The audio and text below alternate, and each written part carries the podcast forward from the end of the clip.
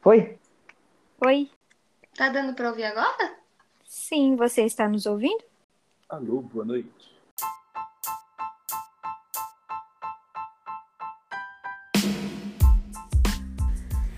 Esse episódio foi gravado com a generosa participação de três alunos maravilhosos que cursaram o terceiro ano do ensino médio na escola no ano passado.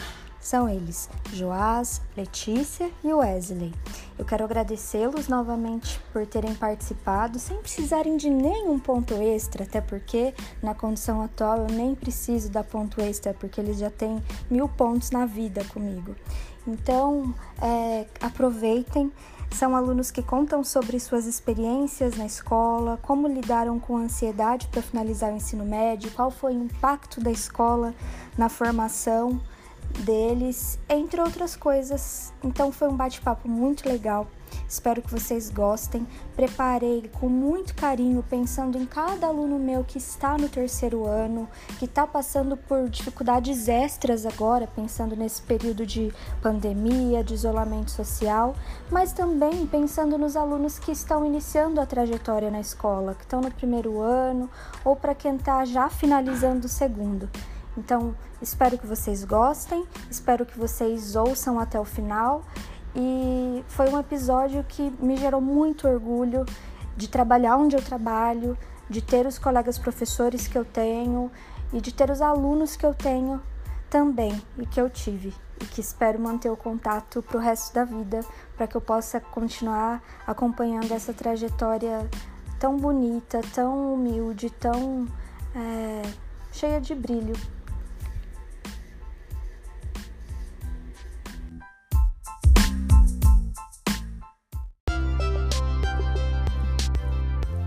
primeiro Joás. Resumidamente, para que você não fique falando uma eternidade como você fazia na sala de aula. Como foi o ensino médio para você? Na verdade, foi muito bom, né? Eu saí de um lugar onde ah, o ensino era bom, porém eu não era tão dedicado. Tipo, eu fazia o que tinha para fazer e só. Aí quando eu fui para integrar, eu não tive expectativa. Eu só fui por, sei lá, indicação. Aí chegando lá, surpreendeu. Me fez até ficar com saudades, ó. Dá pra crer? Dá. E mudou, você mudou muito do primeiro ano pro terceiro em todos os aspectos, assim. Pra falar a verdade, sim. em, to, é, em todos os quesitos. Dá um exemplo. Ó, eu quero ressaltar que o pai ficou muito bonito, obviamente, né? Segundo que. o pai passou a se achar também, né? Segundo que a, assim, ó, quando eu cheguei, pode perguntar pro Wesley que ele vai, que ele vai concordar. Eu era um cara totalmente estranho e não conversava com ninguém, tipo, eu não tinha esse otimismo todo que eu não sei se eu conquistei hum, durante todos esses três anos, porém, no primeiro, hum, para falar a verdade, na primeira semana do meu ensino, do primeiro ano, eu era muito reservado, não conversava com praticamente ninguém. Só que com o passar do tempo, as coisas foram melhorando, né? Uhum. E você, Wesley, como é que foi ensino médio? ah, não sei, não dá pra resumir assim em poucas palavras. Foi bem, foi bem louco, na verdade. Eu acho assim que foi, acho que sei lá, acho que a fase mais importante da minha vida até agora, sabe? Foi com certeza a época que eu mais mudei, amadureci como pessoa. Acho que em todo, em todo, literalmente todos os aspectos, desde a opinião, desde exatamente tudo. Eu saí aqui do Eliseu, que nem sei se pode chamar de escola, a gente não tinha quase na aula, a gente não tinha fazer nada. Eu falava assim, ah, que era uma coisa diferente e tal. Aí eu entrei no oito nessa esperança. E realmente foi isso. Eu entrei numa escola boa, o estudo era, era bom, a gente conseguia aprender bastante. Só que ainda é um adolescente, né? Ainda é um idiota que, tipo, liga para coisas que hoje já não faz nem sentido. Mas. Não, parece que faz muito tempo, né? Mas faz muito tempo. Oh, começo. É, tudo bem, não faz muito tempo. Mas...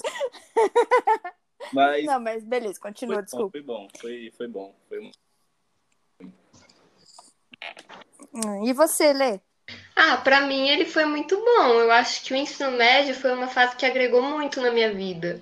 No início, tipo, foi bem chato, porque eu realmente não gostei da escola quando eu entrei. Eu entrei meio que por obrigação, porque a minha irmã estudou lá, então, tipo, recomendaram para mim ir. No início eu realmente não queria, queria voltar para minha escola, mas depois que eu comecei a ter as aulas, os professores, então para mim foi realmente muito gratificante estudar lá. Uhum. Então, vocês, pelo que estão me dizendo, tiveram uma experiência assim é, de ensino fundamental fraca, no geral, por considerarem as escolas de onde vocês vieram não tão boas. E lá no 8, que é a famosa escola integral Priscila Fernandes da Rocha, vocês sentiram uma mudança, assim, em relação à escola, a preocupação da escola com a aprendizagem de vocês, é isso? Sim. Ah, eu acho que sim, eu acho que foi o lugar realmente onde a gente começou a estudar e começou a pensar no futuro de verdade. E você acha que tem mais a ver com a idade, sei lá, comparando você e seus irmãos, por exemplo, com a idade do tipo, ah, com 15 anos você já estava um pouquinho mais maduro do que com 12, 13, ou teve mais influência da escola, assim? Eu acho que, assim, na minha opinião, não sei de vocês, mas eu acho que para mim teve mais influência, acho que da criação de fato, sabe? Porque eu vejo que a minha irmã, minha irmã tem 13 anos, e minha irmã é tipo, muito, muito, muito inteligente mesmo ela estudando na mesma escola que eu estudei, o Eliseu, só que lá a gente sabe que ela não aprende, ela é a melhor aluna de lá, mas ela não aprende, tem essa carência de estudo, sabe? Mas é porque criação, tipo, como tem eu, agora minha mãe já tá mais apta para criação, não sei, ela já influencia para estudar mais e tal. Eu acho que a criação influenciou. Uma, ter, ter alguém para falar assim, ó, faz tal isso, isso vai te ajudar no futuro e tal. Uhum. E você, Joás? Na verdade, eu não sei muito o que dizer, porque na minha casa, meus pais sempre, é, como que falam? Incentivaram, né? E o, dos três filhos, os três seguiram ramos totalmente diferentes. O meu irmão mais velho, com 14, já estava empregado de carteira registrada, trabalhando como jovem aprendiz, fazendo Senai. Eu já fui para um ramo totalmente diferente, foi estudar em período integral. E o meu irmão mais novo, atualmente, ele já estava praticamente fazendo cursos técnicos que eu vim buscar só agora, praticamente, né? E diz ele que vai arrumar um emprego primeiro que eu. Meu Deus, que pressão! E você, Levo, o que, que você acha? Você acha que teve a ver com a sua família, com o ambiente que você estava, com a escola? Olha, eu acredito que a família me influenciou muito, porque desde pequena eles sempre me influenciaram, tipo, dar o melhor de mim na escola, sempre me influenciaram sempre, tipo, a tá estudando, mas a escola também influenciou bastante, porque aqui em casa eu confesso que, tipo, eu não estudava quase nada, então, tipo, a escola motivou bastante também. E vocês acham que ficar lá, período integral, era positivo? Tinha mais é, prós do que contras ou não? Já responde aí para mim, Lê. Eu acredito que tinha mais prós do que contras por conta que eu estudando no período integral, eu não estaria perdendo meu tempo que nem se eu estivesse estudando meio período. Porque quando eu estudava meio período, eu tinha o costume, eu estudava na escola e à tarde, à noite, eu ficava sem fazer nada. De vez em quando eu fazia, tipo, um trabalho, eu estudava para uma prova quando estava chegando perto, mas a maior parte do meu tempo eu ficava na televisão, ficava na internet. Então, estudar período integral, eu acho que teve muito mais pós, por conta que é, influenciou nos estudos e basicamente fez eu evoluir mais como pessoa. Uhum. E você, Joás? Ah, dona, toda vez isso. Eu sinceramente não sei. Mas, por exemplo, eu acredito, o, na visão dos meus colegas, né, da, da rapaziada aqui da rua, eu, eu vivia numa prisão. Eu vinha para minha casa dormir praticamente só, né? Eu passava uhum. praticamente o dia na Amanda. Porém, eu achei que foi, eu acho que era algo muito que agregava muito para minha vida, em todos os quesitos, no, no quesito como é, crescer como ser humano e também como no ato de estudar, né? Porque tipo nós passava nove horas estudando. É, para alguns pode parecer que é muito cansativo, que são é, lição atrás de lição, só que não, era, era algo que agradava, né? Até certo ponto. e o que, que você acha, Wesley? Assim, eu eu, assim, eu tenho uma opinião contrária, eu acho. Eu acho que, assim, o Oito é uma escola muito boa, muito boa mesmo, agregou em várias coisas. Só que, realmente, eu acho que não vale muito a pena estudar integral sem que você, por exemplo, tenha um curso técnico, por exemplo. Porque pelo menos com o curso técnico você sai preparado, entre aspas, assim, já mais para o mundo, mundo do trabalho, sabe? Eu acho que compensaria estudar integral se eu fosse fielmente estudar, estudar de fato, estudar para passar no vestibular. Coisas que eu não, não fiz e não, não, não fiz, entendeu? Literalmente. Aí no, só no terceiro ano que eu fui atrás, estudava integral, ficava muito, metade desse tempo na escola, sem estudar, só, né? Aí à noite aí para ITEC. Aí que me deu uma ajudada, assim, para a vida que eu tô tendo agora. Mas eu acho que compensaria se fosse para estudar fielmente. Agora, se a pessoa não tiver interesse, assim, de fazer uma faculdade logo de cara, eu acho que seria melhor meio período e arrumar um emprego que é bem mais fácil. Meu, muito legal ouvir isso que vocês estão falando, porque também faz com que eu compare a minha experiência com a experiência de vocês, porque como quem ouve esse podcast sabe, eu também estudei em escola pública, eu também estudei em lugares que vocês estudam agora ou já estudaram. Enfim, também sou de Hortolândia, então dá para eu fazer essa comparação. E como sou também filósofa, não posso deixar de trazer um, um contraponto, né? Falando desse lance de é, o que, que faz com que você estude ou não, se é a escola, se é os pais e tal. Porque eu fiquei é, pensando que os meus pais, eles não eram pais que me influenciavam, que me incitavam, né? Tipo, ah, tem que estudar, que cobravam nota, nem nada disso. E eu não, nunca fui uma aluna relapsa. Eu sempre, assim, fiz as coisas conforme tinha que fazer, tirava notas boas e tal. Estudei no ensino fundamental numa escola que era considerada uma escola boa e hoje não, mas, enfim, não sei como tá também. Ouço falar que não. E depois, no ensino médio, estudei numa escola considerada muito boa. Mas nunca sofri tanto essa pressão. Eu acho que as coisas meio que só foram acontecendo. Mas eu sinto que se eu não tivesse no ensino médio estudado na escola que eu estudei, talvez eu não tivesse prestado vestibular por não ter tido o incentivo da escola. E eu não sei se eu já comentei, já devo ter falado isso com vocês também, mas é, eu assim, eu sou a doida do vestibular, do, da, mandar guia de curso, mandar um monte. Vocês sabem, porque vocês estiveram lá comigo, então eu ficava enchendo o saco, ó, faz inscrição, ó, tá aberto não sei o quê, tem não sei o quê. Porque eu senti essa falta quando eu estava na escola. É, eu não tive, por exemplo, quando eu estava no ensino fundamental, é, professores que falassem sobre o que, que era uma universidade, então eu não fazia ideia do que, que era isso. Eu, então nem passava pela minha cabeça fazer faculdade, eu não sabia o que eu queria, nada de. Assim, sempre soube que queria filosofia, mas sem saber exatamente, né? E depois no ensino médio aí eu comecei a ter um preparo para o vestibular. Então, ó, é, caem tais e tais livros, é, caem tais e tais matérias e simulado, não sei o quê. Mas a coisa mesmo de pensar sobre o que é uma universidade, como é, o que é o vestibular, o quão injusto é, pensando que a gente vem de escola pública, isso tudo eu não tive. Então, acho que isso, como é, professora, hoje me influencia muito a querer ter esses papos com vocês acham que isso faz falta de pessoas que deem essas instruções para vocês, no sentido geral, não só falando de professores, do que fazer quando acabar a escola, vocês acham que é, deveria ter mais é, momentos para pensar sobre isso ou não? Então, eu acho que, sinceramente, é a coisa que.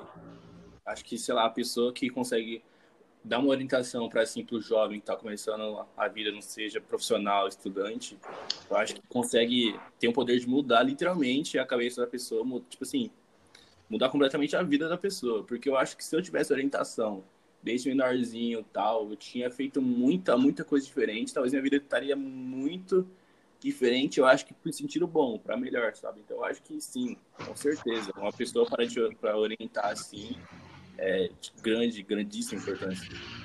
Falta, faz muita falta não ter uma pessoa que te oriente, principalmente quando você não tem todo o conhecimento, né? Como, por exemplo, uma pessoa que chega no ensino médio e não sabe nem o que é o vestibular, que nem vocês estão falando. Eu era uma pessoa que, desde cedo, tipo, sempre me falaram do vestibular. Eu tive orientação na minha casa. Tipo, a minha irmã, ela fazia muitos vestibulares, ela sempre me influenciou muito, tipo, ela sempre queria que eu estudasse bastante, e isso foi uma influência muito positiva para mim, porque sem isso, eu aposto que eu ia chegar no ensino médio sem saber um rumo da minha vida. E às vezes essas orientações também dão um norte para a pessoa escolher o que ela realmente quer para a vida dela. Que nem muitas pessoas ficavam falando assim para mim: ah, o que, que você quer fazer da sua vida? cursar de faculdade, aí eu ficava falando, toda vez eu mudava minha profissão, né? E aí depois que eu fui tendo uma discussão com os professores da própria escola, né, com a minha com a professora Soraya, que era minha tutora, eu fui tendo umas conversas, tendo orientações, e aí realmente eu percebi o que eu queria da minha vida, que era pedagogia. Porque antes eu ficava falando profissão que realmente não tinha nada a ver comigo. Então, orientações desse tipo faz você decidir o que você quer da sua vida. Então, para mim, realmente tem muita importância pessoas que influenciem dessa maneira. Sim, mas eu acho também importante lembrar de que às vezes a gente não sabe exatamente, mas por mais que a gente tenha essas orientações, se a gente já tem mais ou menos encaminhado, a gente decide. Mas é absolutamente normal. Eu lembro de muitas tutorias com o Joás dele falando como que eu vou saber hoje o que, que eu vou fazer pro resto da minha vida, mas muitas vezes a gente não sabe mesmo, as coisas às vezes vão acontecendo. O que eu falo e repito mil vezes assim para os alunos e tal é não deixe de aproveitar as oportunidades. Então, tá vindo uma coisa, um emprego, ah, acho que não tem nada a ver comigo, não vou, não... meu, se vira, vai atrás, aproveita, porque eu, por exemplo, fiz técnica em administração. O que, que tem a ver com o meu trampo hoje? Nada. Só que assim, teve assim um monte de coisa ao longo do técnico que foi muito importante naquele período da minha vida para minha formação como pessoa. É, experiências que eu tive que eu não teria em outros lugares, assim, professores que eu tive que eu me inspirei para ser como sou, enfim, então não é algo também definitivo. Então, por exemplo, sei lá, você entra na faculdade de pedagogia, agora como a Lei está fazendo, né? Mas no futuro você pode descobrir que você se interessa por outra área e articular essas duas. Então, assim, é realmente é bem cedo para a gente já decidir ah, o que eu quero da vida e tal. Então é um momento de muita pressão. E é normal sentir essa angústia. Ah, professor, eu acho que isso é absolutamente notável. É, eu mesmo sou um exemplo disso. Por exemplo, eu não, eu não sabia o que era o Enem até o primeiro ano do ensino médio. E por conta disso, eu tive apenas três anos para pensar o que eu queria da minha vida. E para um garoto de, de 15 anos, isso é muita coisa. Porque eu não, sinceramente, passam milhões e milhões de coisas na minha cabeça. E eu não consigo decidir do dia para a noite o que eu quero ser pro resto da minha vida, certo? Sim. E eu acho que se eu, tivesse, se eu tivesse um parâmetro de, de como isso funciona, de quais são o, o caminho que se trilha até chegar em uma determinada meta, eu teria, eu teria tomado um rumo totalmente diferente na minha vida. E talvez hoje eu, eu sei lá, estaria fazendo algo melhor, ou, ou talvez não, né? Quem sabe? Uhum. Como é que foi seu terceiro ano? Quais foram as suas angústias, as suas alegrias, os seus projetos? O que, que aconteceu? De verdade, eu não sei por onde começar. Eu acho que o terceiro ano foi muito conturbado, de uma forma boa, de uma forma ruim. Eu já comecei o ano com o braço quebrado, aí fiquei dois meses sem escrever, com, com, a caneta no, na mão, né? Aí eu tava na escola. Sabia que eu lembro disso? Ah, todo, todo mundo lembra, né? Era o moleque Pergunta como ele quebrou o braço. Não, isso eu não sei. Como você quebrou o braço, rapaz? Isso não importa, não importa. Aí eu tava com o braço quebrado e tinha ideia. Era todo dia uma correria, estudava das. Eu não vou falar sete horas, porque eu não chegava sete horas na escola, mas das oito, pouco até as onze horas da noite, chegava em casa meia-noite quase. E tava, ficava pensando todo, todos os passos do meu dia, e tinha coisas que não dava para fazer, e eu ainda tinha estudar, e depois tinha vestibular, e eu ligava muita coisa que eu não devia ligar, que hoje eu vejo que não levava a lugar nenhum. Enfim, foi conturbado, foi, foi correria, mas acho que foi um ano que aprendi demais, demais, demais, demais. Uhum. E você, Lê? Para mim, o terceiro ano ele foi uma mistura de muitas coisas. Para mim, ele estava meio bagunçado por conta de eu não conseguir me organizar para os estudos de vestibular. Isso foi uma coisa que me deu muita angústia, porque desde o segundo ano eu estava planejando, no terceiro ano eu vou me programar, eu vou ter uma rotina de estudos e aconteceu completamente o oposto. Eu não tinha tempo, tipo, eu estudava é, o período integral, eu não posso falar que, tipo, à noite eu não tinha tempo, porque eu tinha, só que, tipo, eu chegava morta em casa, eu trabalhava praticamente o final de semana inteiro, de manhã até a noite também, tipo, eu chegava umas 9 horas da manhã, saía uma hora da manhã do emprego de sábado e domingo, então para mim era muito complicado. O que, que é, você fazia, Lê? Trabalhava em um buffet. Uhum. E aí, tipo, era festa de dia e noite, de sexta, sábado, domingo, e eles, tipo, contavam muito comigo, né? Então não tinha como faltar nesse emprego. Aí, tipo, isso era uma coisa que eu me é, que acabou me consumindo um pouco, que era trabalhar de final de semana, estudar cinco dias e só ter a noite livre. E nessas noites eu tinha que fazer trabalho, estudar para prova e tentar estudar um pouco para vestibular, que foi uma coisa que eu segui. Então isso realmente me trazia uma angústia muito forte, porque eu ficava ansiosa, tipo, e se eu não conseguir passar? Porque aqui em casa nunca teve, sabe, uma cobrança assim, tipo, dos meus pais, você tem que entrar na faculdade. Isso era uma coisa que eu me cobrava. Eu tinha esse plano, eu tenho que sair do ensino médio, eu tenho que começar uma faculdade. Isso era uma coisa que eu me cobrava muito. Então, o terceiro ano para mim foi um ano de muita ansiedade, mas também teve muitos momentos que é, eu me diverti com os meus amigos, com os professores também, nos eventos que teve lá da escola, mas no geral foi um ano que teve muitas emoções. É isso é o que eu queria também perguntar, assim, como é que foram esses projetos, se eles da escola, né? Se foram marcantes, porque é, eu cheguei na escola no passado, então eu percebi que eram momentos muito importantes e que as pessoas se emocionavam e choravam e levavam tudo muito a sério, assim. Joás, como é que foi também isso para você em relação a esses projetos? Como você se envolvia? O que, que você achava disso tudo? Putz, professora, pra ser sincero, eu não levava muito a sério, não. Uhum. Eu, eu gostava porque era algo que agregava, né? Porque, tipo, dava nota, né? Porém, eu não, não, não tinha tanto interesse. Eu era mais. Ah, não sei dizer, pra ser bem sincero.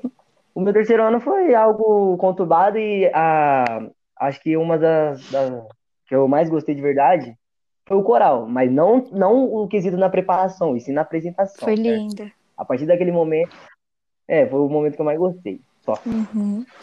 Mas assim, é, você tinha muitas angústias, você teve momentos de mais alegria, mais fazer projetos. Como é que foi isso? Na verdade, na verdade eu não tinha muita angústia, porque, por exemplo, eu não sabia o que eu queria da minha vida. Eu só sabia que eu, que eu não podia parar de estudar, né? Porque, tipo assim, se eu tirasse um ano sabático do estudo, praticamente eu ficaria para trás, né? Uhum.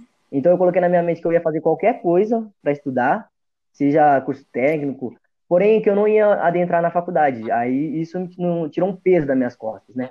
Eu não tinha rotina de estudos, porém eu me dedicava algumas vezes à prova da ITEC e essas paradas. Uhum. Aí eu, para falar a verdade, foi um, foi um ano bem, bem legal, né? Para falar a verdade. Gostei demais. O momento mais, assim, triste foi o dia que nós ficou chorando lá, porque era o último dia de aula, de verdade.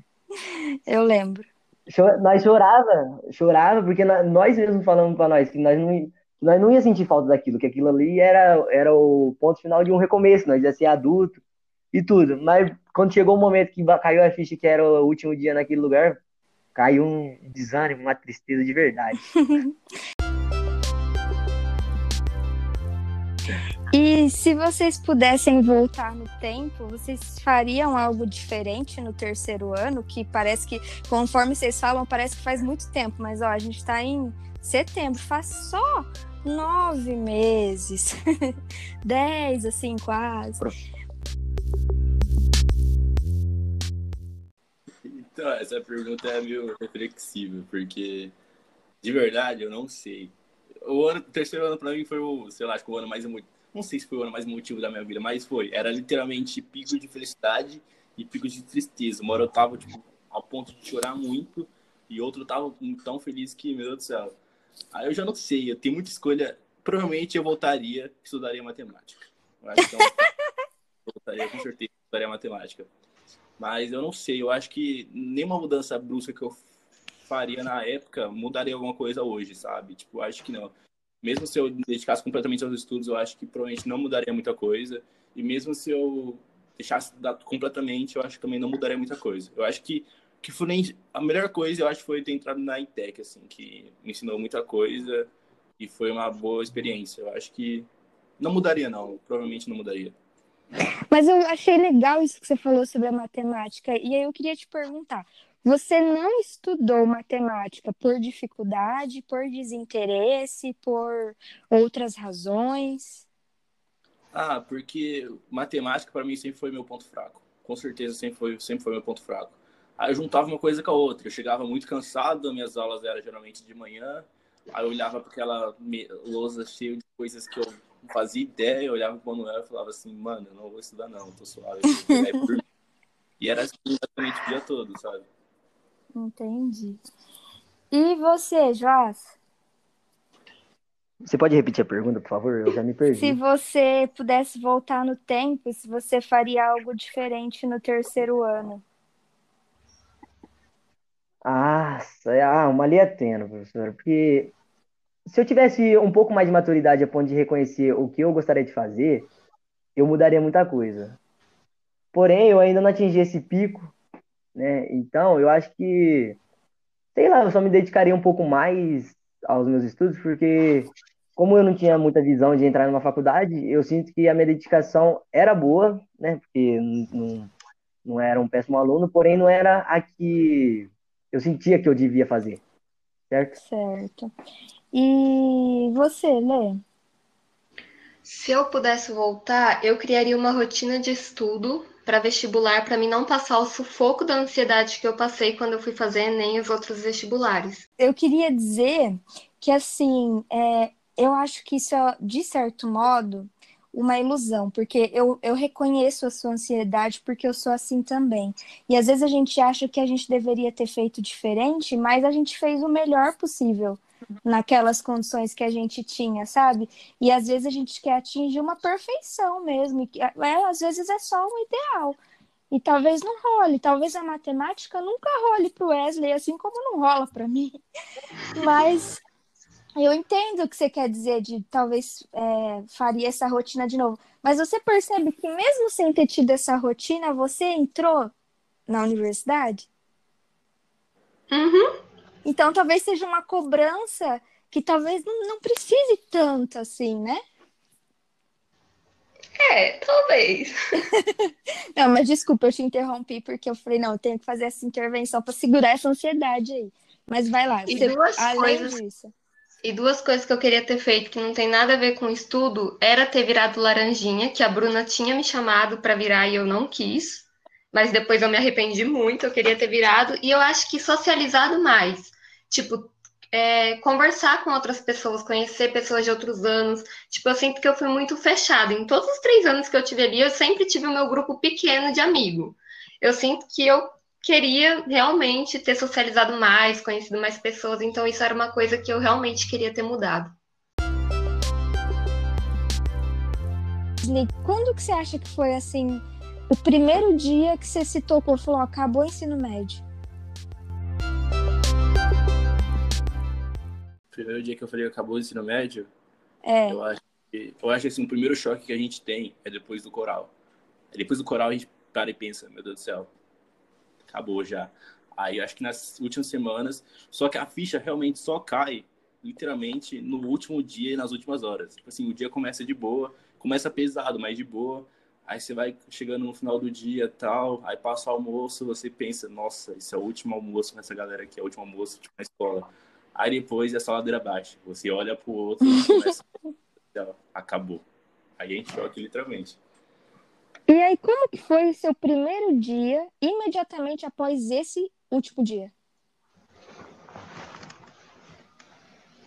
Ah, você sabe que eu. Nossa, não, eu, putz, eu, o primeiro dia não foi, foi bom, foi da hora. Foi da hora só. Eu tô sentindo que tem algo aí que você não pode falar. É, não posso falar, mas o último dia o pessoal ainda voltou para a escola, né? Tinha um jogo de vôlei, alguma coisa assim. Só uhum. que eu cheguei aí. Aí eu acho que assim, o último dia que, tipo, literalmente, o último dia, quando acabou mesmo, foi depois. Depois da chácara com meus amigos. Eu peguei e falei assim, nossa, agora acabou literalmente. No domingo, quando cheguei em casa, pensei, nossa, agora realmente acabou. É, foi a chácara, o dia que eu fui? Exatamente. Ah, foi muito legal aquele dia. E para você, Joás? na minha visão, a, ficha, a minha ficha só ia cair no ano seguinte, quando desse 1 de fevereiro e a minha mãe falasse assim, Joás, levanta. Aí eu falar, pra quê? Se não tem escola. Porém, chegou o último dia de aula, aí nós olhamos pro lado, olhamos pro outro e falou, rapaziada, esse aqui é o último dia. E nós desabou em lágrima. Porém, eu, eu não sei por que, que, por que, que nós chorou. Porque, tipo assim, falta da escola. Eu não sei se era porque aquilo ali era algo que todo dia nós via as pessoas que nós gostávamos, sei lá. Porque, tipo assim, eu ainda mantenho muito contato com quem eu realmente, né, manti, é, conheci lá dentro daquela escola. Porém, eu chorei igual uma criança. Não teve fim a minha tristeza. Aí minha ficha caiu quando eu cheguei em casa no, no dia. Aí meu pai falou: acabou, vai arrumar um emprego? Aí eu falei: é, essa é a meta. E até hoje eu tô desempregado. Não, não está, não. Calma, que a gente vai chegar nessa, nessa, nesse papo aí também. Mas e você, Lê, como é que foi esse primeiro dia, assim? Quando foi esse primeiro dia que você falou, eita, acabou a escola? Olha, o primeiro dia que eu falei isso foi quando eu descobri que eu tinha entrado na PUC, que eu entrei na PUC antes da Unicamp. Na hora que a minha irmã falou, Letícia, você entrou na PUC, eu falei, tá, ano que vem eu não vou mais para a escola, eu vou para a universidade. Então, tipo, a ficha caiu completamente que eu não ia mais ter a vida que eu ia ter de ensino médio. Que a minha vida ia ser completamente outra, que eu já ia para outro lugar, que eu não ia fazer a mesma rotina de sempre, de ir para a escola, ficar lá o dia todo e depois voltar para minha casa. Entendi. E como é que foram esses primeiros meses, assim, de depois do ensino médio, né? A gente ainda está, na real, nos primeiros meses de vocês, né, de fim da escola. Foi procurando emprego, foi fazendo algum outro curso? Vou começar pelo Wesley. Qual que foi o seu primeiro foco, assim? Foi, você não tinha terminado a ETEC ainda, né? Não, aqui o primeiro foco era, com certeza, eu terminar a ETEC e já acho que o primeiro foco seria arrumar um emprego também e, e terminar a ITEC. Só que foi uma tortura totalmente. Foi uma tortura angustiante, foi horrível, foi horrível, literalmente horrível. Não por ter terminado a escola assim, foi por ter terminado a escola em períodos de a pandemia, sabe? Teve os primeiros meses, foi de boa, a gente procurando serviço, procurando, procurando, mandando currículo para todo que é lugar. Só que na nossa cabeça, ah, beleza, uma hora vai chegar, tá no começo do ano ainda, em janeiro, fevereiro, ninguém pega, né? Em janeiro, fevereiro. Só que aí começou a quarentena e, meu Deus do céu, que, que eu faço na minha vida agora? Eu tenho que ficar em casa e tá tudo parado, não consigo arrumar emprego, só tenho uma online. Foi uma tortura, literalmente, foi horrível. É, isso que eu queria perguntar. Era como é que foi esse processo, né, de terminar a escola, procurar emprego em período de Covid, de pandemia, de isolamento, e aí você já respondeu que atrapalhou muito e que foi horrível. Mas você conseguiu um emprego, é isso? É, exatamente. Eu consegui. Sei lá, Deus é muito bom. E eu consegui ser contratado na pandemia. E você está gostando do emprego? Você está mais feliz agora do que naquele momento inicial? Ah, eu acho que eu tô mais feliz sim, né? Com dinheiro você geralmente fica um pouco mais feliz. Mas é, eu acho que. Não, eu acho que também tô feliz por ter uma rotina, sabe? Literalmente você acordar, você ter uma rotina, você ter o que fazer, você começar a dar adiante a sua vida, sabe? Porque em período de quarentena você acorda, você não tem nada para fazer, você só fica pensando, se torturando mentalmente, assim, a ansiedade ataca demais. Fico pensando, nossa, não tenho dinheiro, meu Deus do céu, vou arrumar um emprego, eu não consigo arrumar um emprego, eu tenho que estudar, faculdade e tal. Só que agora com o emprego, tendo uma rotina, fica um pouco mais de boa.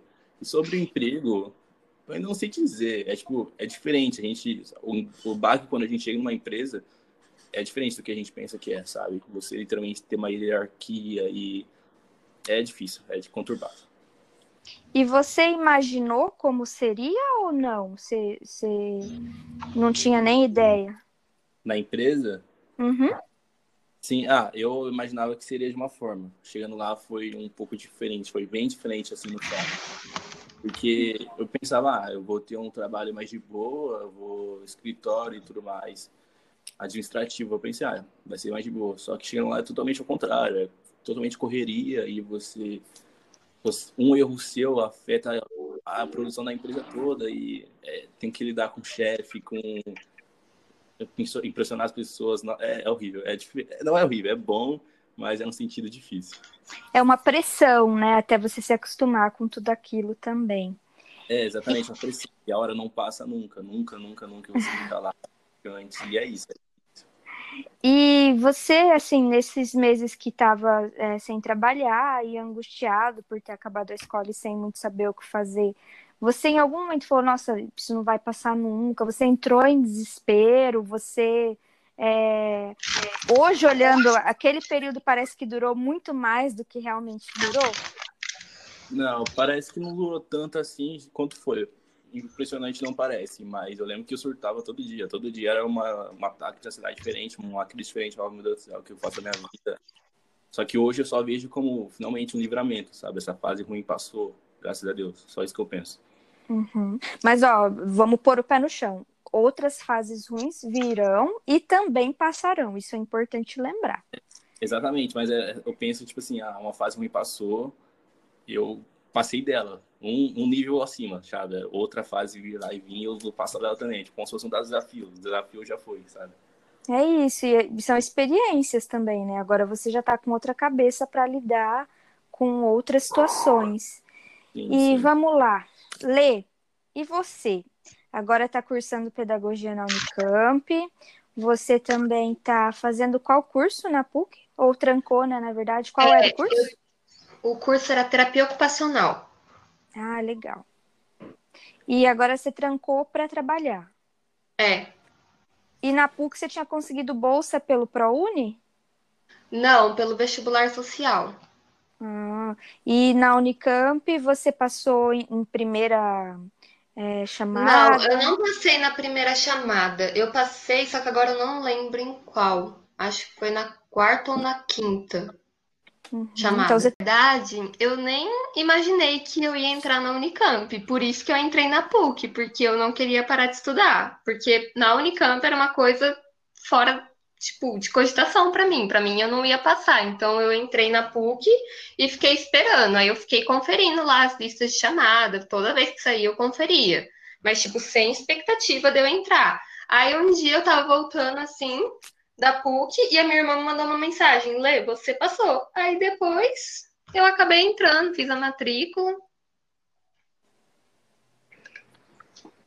E você tá, assim, muito ansiosa agora em relação às aulas presenciais, porque você ainda não teve nenhuma aula presencial. Não, né? na, Uni, na PUC eu tive. Na Unicamp eu fiz a matrícula, eu ia começar no dia seguinte, e no dia que eu fiz a matrícula à tarde, a Unicamp declarou que ia não ia ter mais aula, tipo, ia ficar em quarentena também.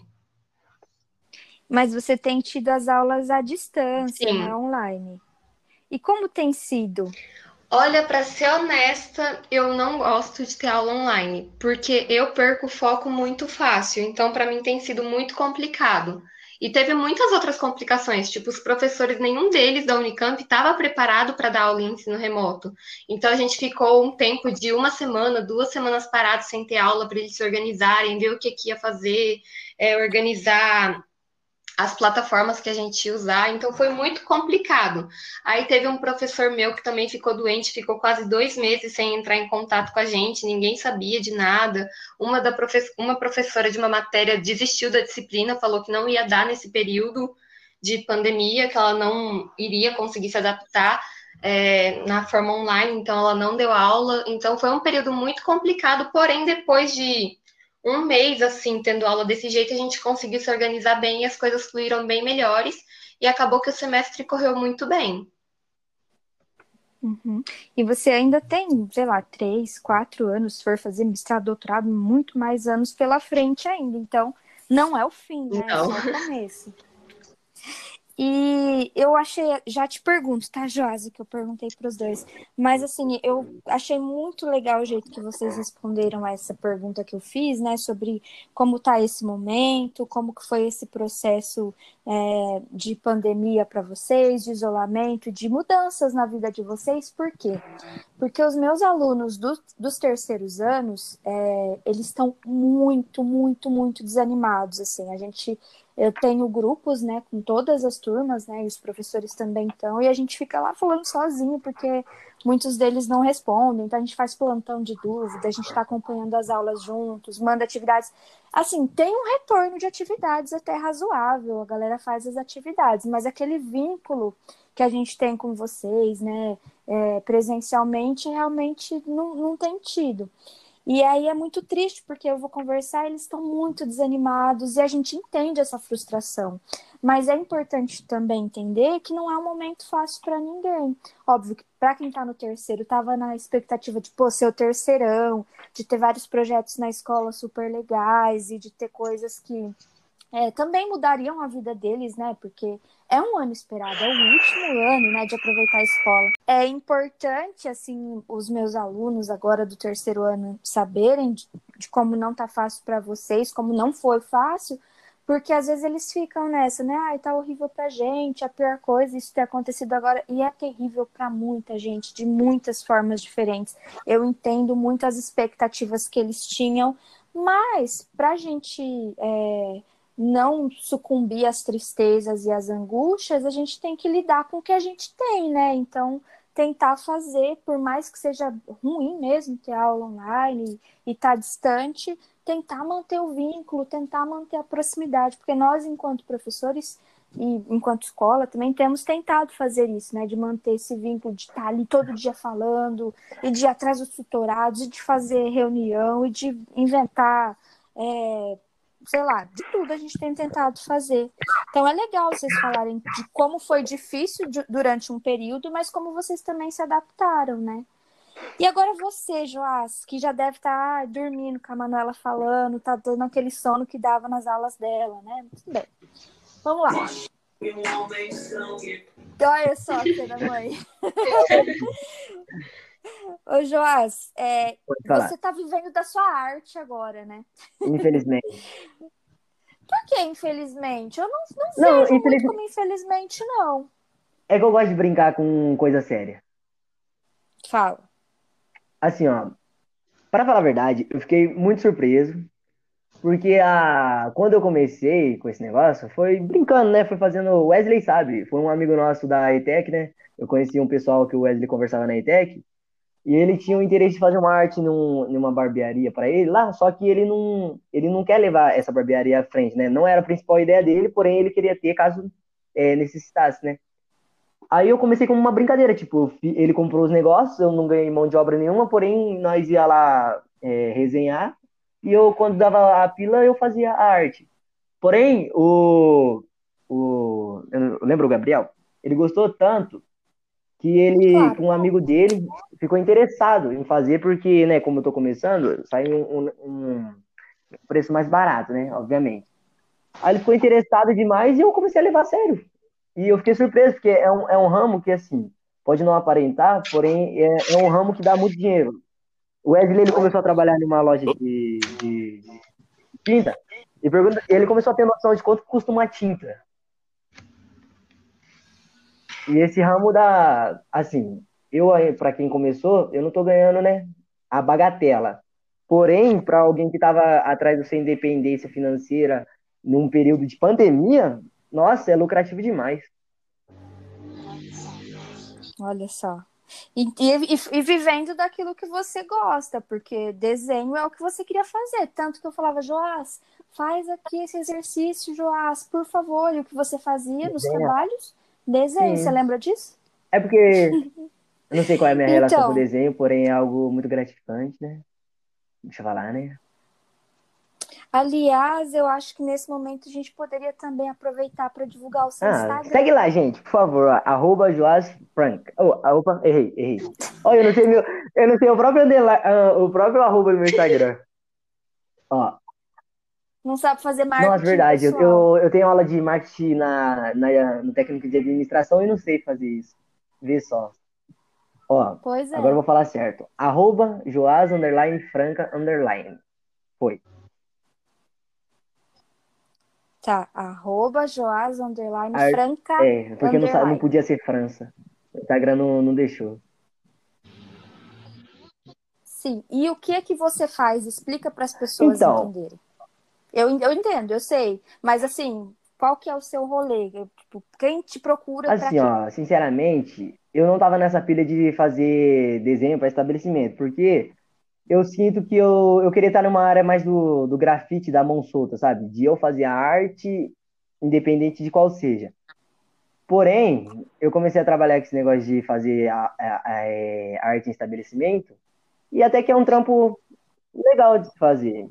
Aí nós faz arte para estabelecimento pré-moldada, ou caso você não tenha um projeto em mente, podemos conversar e elaboramos a partir das suas ideias, certo? Certo. E você também chegou a fazer umas camisetas, não. né? Eu fiz isso por hobby, tipo assim. É, não? tipo, essas camisetas foi para testar, eu queria saber como que a tinta se comporta em tecido. Hum, então você está aberto a várias outras é, tipo, experiências. Eu, também. eu já disse que eu não vou me limitar a, a uma simples área da arte. Tanto que o meu plano futuro, né, quando eu conseguir um emprego e me estabilizar um pouco financeiramente, é começar um curso de tatuagem.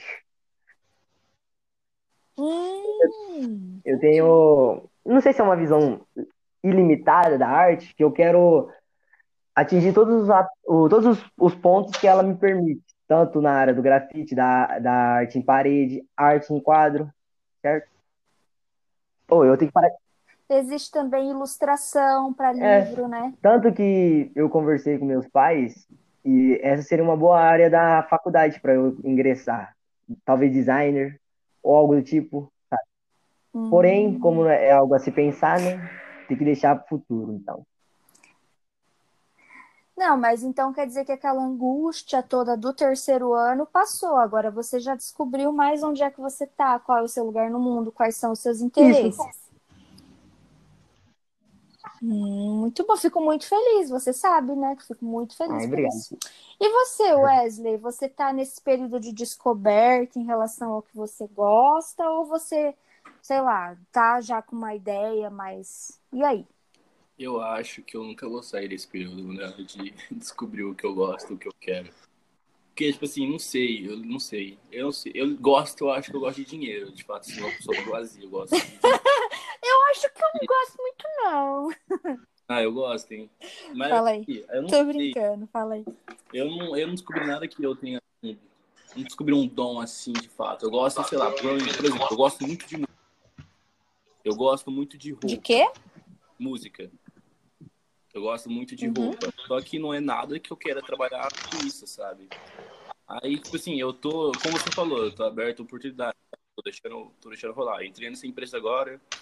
Vamos ver como que eu, vamos ver como que eu saio, como que eu me produzo lá dentro, sabe? Se eles falarem assim, ah, aqui, ó, você pode ter futuro nisso aqui, sei lá, por exemplo, um, uma engenharia produção. Ah, se você faz isso aqui, a gente teria uma vaga para você. Aí eu vou abraçar essa oportunidade, sabe? Eu vou, eu vou deixar, vou deixar a vida rolar. Eu vou tentar todas as oportunidades que eu conseguir, assim, até eu, por exemplo, descobrir de fato. Caso eu nunca descubra, pelo menos eu abracei todas as oportunidades que eu tive. Caso você nunca descubra, na real você se descobriu. É, exatamente. Eu acho que a vida é isso aí mesmo. Então, é igual você falou, é um conselho, é um conselho seu, de fato. Tipo, como eu não sei, eu tô vivendo. Não tô ficando parado, eu tô vivendo e vou abraçar as oportunidades que vêm. E é isso.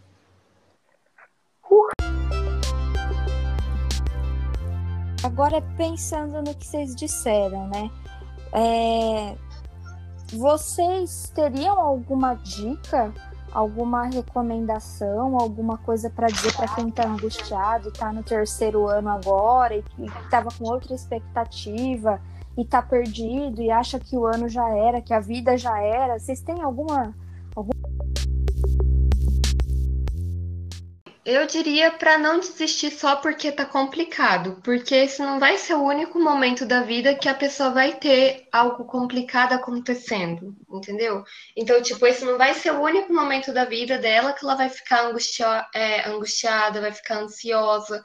Esse não vai ser o único momento da vida dela que ela vai estar tá passando por um momento ruim uma fase que, tipo, tá difícil de passar, que, ah, eu não aguento mais, não tem como. Não, isso daí existe antes, isso daí existia antes dessa pandemia acontecer, existe agora e vai existir depois. Pode ser que depois, não por conta de uma pandemia, mas por conta de outra razão, tenha que ter aula online, ou outro tipo de coisa que a pessoa ache mais complicado de enfrentar. E eu diria para não desistir só porque, tipo, pensa que não é capaz ou pensa que está complicado demais para vencer isso, porque na verdade não. Isso é uma questão de adaptação, isso é uma questão de costume também, porque no início é difícil para qualquer um. Não só para gente, para todo mundo que está ao redor, para todo mundo que está vivenciando isso. Então, se você desistir agora, você nunca vai é, saber o que, que você poderia ter descoberto, o que, que você poderia ter a, agregado para sua vida se você realmente tivesse enfrentado isso. Então, meu conselho é realmente não desistir disso só porque parece ser difícil. Nossa, eu queria pegar tudo isso que você falou, emoldurar e colocar num quadro. Perfeita. Muito bom, Lê. É, mas vamos lá, Wesley, confio em você também para dar bons conselhos. Ah, mas a Letícia já falou tudo, mano. Eu acho que é isso, sabe? É literalmente essa, mano. Tipo assim, você tem, você tá um ano parado assim, você tá nem acabou o ano, vamos começar por aí, né? Você tá esses meses parado, mas tem que lembrar que também todo mundo tá. E a vida também não é uma corrida de quem tá na frente, quem tá atrás, sabe? Você, eu acho assim que você tem que, sei lá, guardar esse momento para você. Pega esse momento, tenta amadurecer. Eu mesmo, eu acho que esses, esses meses de pandemia, os anos, uns meses que eu mais amadureci na minha vida, tipo, concepção de cabeça, de tudo, opiniões, sabe? Eu, eu, eu entendo que como eu amadureci, eu já, essa quarentena eu já me odiei demais, eu já me amei demais, eu já voltei a me odiar demais. E hoje eu tô bem, sabe? É tipo, igual isso, toda, a vida toda é uma fase, sabe? Uma hora essa fase vai passar. E, tipo assim, você aproveita esse momento que, beleza, tava sem fazer nada, beleza, se reconheça, sabe? Descobre coisas que você gosta e tudo mais, para quando literalmente o mundo voltar de fato, você voltar duas vezes mais forte, você voltar duas vezes com mais pique e ir atrás das coisas, sabe? É isso. Pesquisa o que você quer ser, pesquisa o que você você tá afim, o que você gosta, faz um plano, sei lá, ah, quando terminar isso aqui, já vou entrar nessa escola técnica aqui. Já estuda sobre, é isso. Meu Deus, perfeito. Nossa, como eu amo, amo, amo de paixão a pessoa que você está se tornando, que vocês estão se tornando. Nossa, que lindo. Tudo que você falou demonstra um puta amadurecimento. E, de fato, parece que não faz muito tempo, e não faz mesmo, mas olha o quanto você já refletiu, porque pensando, né, se você tivesse na condição de, de terceiro ano agora, eu acho que essas coisas que a galera do terceiro tem pensado também passaria pela sua cabeça. Nossa, Mas olha como você Ai, que lindo, adorei, Wesley. Tá ligado? Mas com certeza, se eu tivesse na situação dele, eu ia estar, tipo, acabado, literalmente, eu estaria pensando, meu Deus do céu. Eu, que, eu fui uma pessoa que sempre liguei muito pro, muito pro ensino médio. Eu pensava, nossa, beleza, terceirão ser terceirão. Coisas, tipo, fútil até, tá ligado? Mas eu ficava, eu ficava pensando, eu penso no lugar deles, eu estaria muito acabado. Só que hoje, assim, com a cabeça que eu tenho, eu penso, gente, não tem por que tá, tipo, tão, tão estressado com isso. Eu entendo a dor dela, deles, mas eu entendo que, tipo, não tem essa necessidade de estar desse jeito, sabe? E você, Joás? Meu primeiro conselho é saiba o que você quer. Porque, por exemplo, eu não sabia. Não, eu sabia no fundo que eu queria, só que eu, eu não, não deixava, vamos dizer, aflorar a flor da pele, certo? Eu sabia que eu queria fazer algo relacionado à arte, porém eu não, me, não, não buscava isso. E aí, aí existe aquele tema, ah, eu não sei o que eu quero. Não, você sabe o que você quer, você só não, não, não tá levando adiante, certo? E, segunda coisa, na escola, se você tem noção que você realmente quer entrar numa faculdade, estude. Mas não é tipo, estude, ah, vai lá e faz as lições que a escola, que a escola dá e que o professor atribui. Não, estuda além do que, além do que te oferece. Corre atrás de mais. E caso o seu sonho não esteja dentro de uma sala de aula, quatro paredes, levar a vida na faculdade assim que você sair do ensino médio, busque outras formas, por exemplo, talvez o seu sonho seja conseguir sua independência financeira. Comece a trabalhar, não, não tem porquê você abdicar de, um, de algo que você quer para correr algo, atrás de algo que você talvez nem saiba se vai se é o que você realmente quer para sua vida. Assim como eu, talvez se tivesse me avisado que se eu soubesse realmente que eu não queria estar numa faculdade assim que eu saísse do ensino médio, talvez eu tinha largado o, a escola integral e viesse, e viesse a trabalhar de jovem aprendiz, quem sabe. Você está falando que você abandonaria a escola integral, Joás? Talvez, quem sabe, por que não? Porque, por exemplo, eu estava lá para te dar aula e eu não te conheceria. Você Absurdo. só chegou no terceiro ano. Tô brincando. Ah, Joás, que, que graça também. Não imaginei que eu te ouviria falando tão sério, tão bonitinho assim. Não que você não saiba falar sério e bonitinho, você sabe, você é excelente, eu sempre soube disso também. Mas você só me surpreende também positivamente, viu?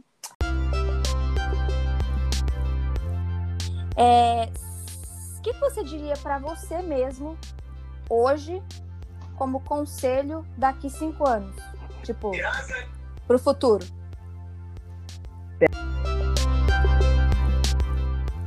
Pera, é, eu, eu falando para mim mesmo do futuro? É, você hoje falando pro você do futuro. Mas não tem sentido, professora. Claro que tem.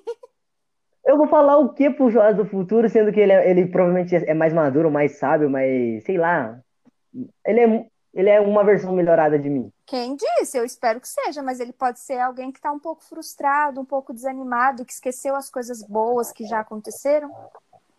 Ah, é verdade. Então, Ou ele assim, pode já... ser alguém que, sei lá, tirou o pé do chão e se tornou alguém que nem lembra da professora velha lá da escola. Ou ele pode ser, enfim, pode ser mil possibilidades, sei lá. O que, que você acha que tem de mais importante para dizer para você do futuro? Ai. Se é para o bem da nação e para a felicidade do meu povo, diga que eu estou de volta. Voltando. É, falando pro, pro Joás daqui cinco anos. Do fundo do meu coração, eu espero que ele não tenha deixado de ser esse garoto otimista e sonhador, né? E caso a vida tenha dado um pé na sua bunda, ou sei lá, tenha te decepcionado de alguma forma, não esqueça que a vida te dá é feita de pequenas vitórias. Sempre tem um momento ruim, um momento bom. E não se deixe levar pelas tristezas hum, da vida. Certíssimo. Certo? Vamos lá, Wesley. Ah, assim, eu espero, assim, queria falar pro Wesley que eu mesmo espero estar bem rico. Não rico de fato, é mítico sem ser rico né, no Brasil, mas ter uma boa condição financeira e que eu, com certeza, não seja uma pessoa frustrada, sabe? Uma pessoa que seja amargurada da vida, que se frustrou com as coisas não deram certo. Eu quero, tipo, não ter desistido. Tipo, não ter desistido mesmo. Mesmo se as coisas não tiverem dado certo, eu não ter desistido. E de preferência que as coisas tenham dado certo sim, eu tenha me encontrado no meio desse caminho todo. E que não tenha perdido o princípio, sabe? Que eu, que eu sou melhor, não para pior. Não que eu tenha perdido meus princípios, não que eu tenha entrado em ideia errada e que eu tenha virado uma pessoa que e eu não teria orgulho hoje, sabe? Ai, que lindo. e você, Lê? Bom, eu diria para continuar sendo a mesma pessoa, para tipo nunca perder os princípios também, nunca deixar de ser quem eu sou, mas acima de tudo, o conselho que eu mais me daria para o futuro seria para mim me arriscar e não ter medo de realizar as coisas que é, eu acharia que eu não fosse capaz ou que parece tão difícil a ponto de ser impossível de realizar. Então, para mim, realizar tudo que eu puder para que mais para frente eu não tenha um mínimo de arrependimento ou ficar com aquele pensamento: o que, que teria acontecido se eu tivesse feito aquilo? Entendeu? Então, eu me daria o conselho de realizar tudo que eu puder, para que mais para frente ainda não, é, eu não tenha o mínimo de arrependimento sequer do que eu tenha feito, mesmo se não tenha agregado tanto para a vida, se eu tenha feito errado, porque a gente aprende com o erro. Então eu diria para mim me arriscar. Oh, que lindo! Vocês são muito fofos. Amei as falas dos três. Agora, momento. Mandem recados. Momento é, quero mandar um abraço para o João, para um, a Yasmin, para o Gabriel, ou para minha mãe, ou para a minha ex-tutora, ou enfim, vocês decidem. Quem começa? Eu mando, eu mando assim, eu queria dar obrigado à minha mãe, meu pai, por tudo que ensinou, tudo mais. Queria mandar um abraço para todo mundo aí, tá ligado? É isso, vamos estar na correria sempre. E é isso, vamos um dia de cada vez. Vai, Joás. Queria dar um salve para toda quebrada que tá ouvindo, certo? Queria mandar um alô os parceiros do Fundão, que tá com nós sempre. Ah, eu queria agradecer a oportunidade, né, professora, de tantos e tantos alunos a senhora me escolher para fazer parte do seu podcast. É um privilégio, oh. né? O que eu faço das palavras do Joás a minha em relação Ah, eu também. Ah, eu iria mandar um abraço para minha família, que sempre me apoiou, para todo mundo que está ouvindo, para os professores, acima de tudo, que aguentou a gente lá na escola, e para você, Manu, por ter convidado a mim para fazer parte do seu podcast. Fiquei muito feliz.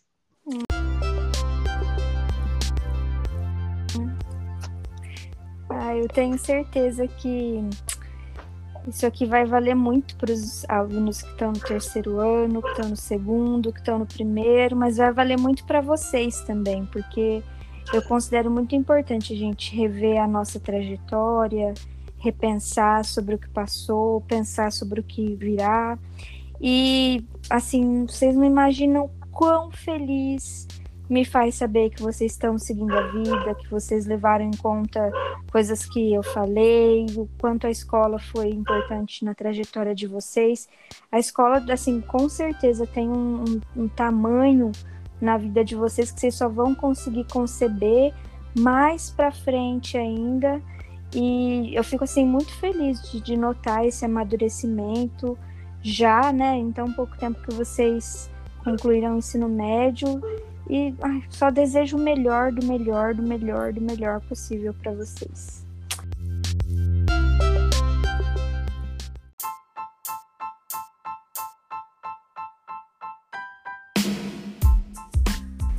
É claro que esse episódio não tem erros de gravação porque somos perfeitos.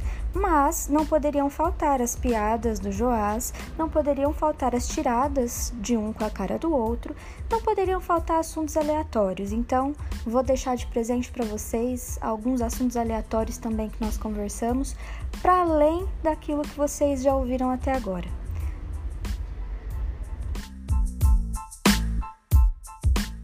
Lá, lá, lá, lá, lá, lá, lá, lá.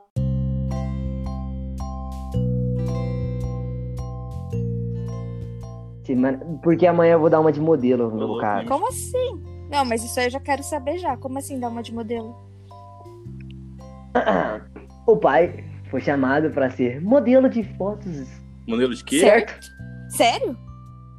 De fotos. É, é pra propagar uma, uma loja. Propaganda de uma loja. Sucesso, como diria a Edilane.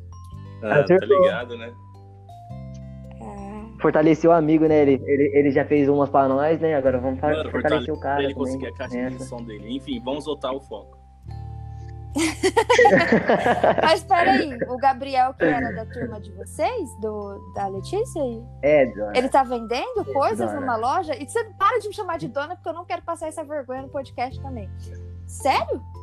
Pergunta, é, pesquisa lá no Instagram, Overdrip Shop. Ah, pode fazer, pode fazer a propaganda, porque meu podcast é bastante. Mas fala certo. Então, over, Overdrip não, Shop. Não, tem que. Pesquisa lá não, no Instagram. Ó, primeira dica pro Gabriel: tem que ser um nome muito assim fácil. Isso aí eu vou digitar tudo errado. Você tem que soletrar, Joss. Ô, oh, mulher de Deus, ô, oh, mulher de Deus, ó. Overdrip Shop. Dona, se você não souber, você tá de sacanagem. Como você virou professora? Olha que humilhação. Mas é overdrip ou trip? Drip. Drip. De, com D, com tá D. Bom. Bom, Gabriel, eu tentei te dar a oportunidade de fazer uma propaganda da sua loja, mas o Joás não colaborou falando as letras corretamente. Então, espero que as pessoas achem, tá bom? Então...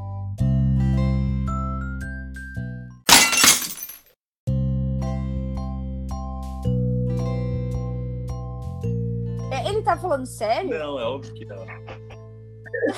não tô entendendo nada. Não fala assim, Wesley. Eu continuo lerda. Continuo não entendendo muitas coisas, porque já sou outra geração, que não é de vocês. Outra geração. É, lógico que Professora. Wesley é da sua idade. Hã? Wesley é da sua idade, como outra geração. Wesley é da minha idade. Ah, é. Ó, pera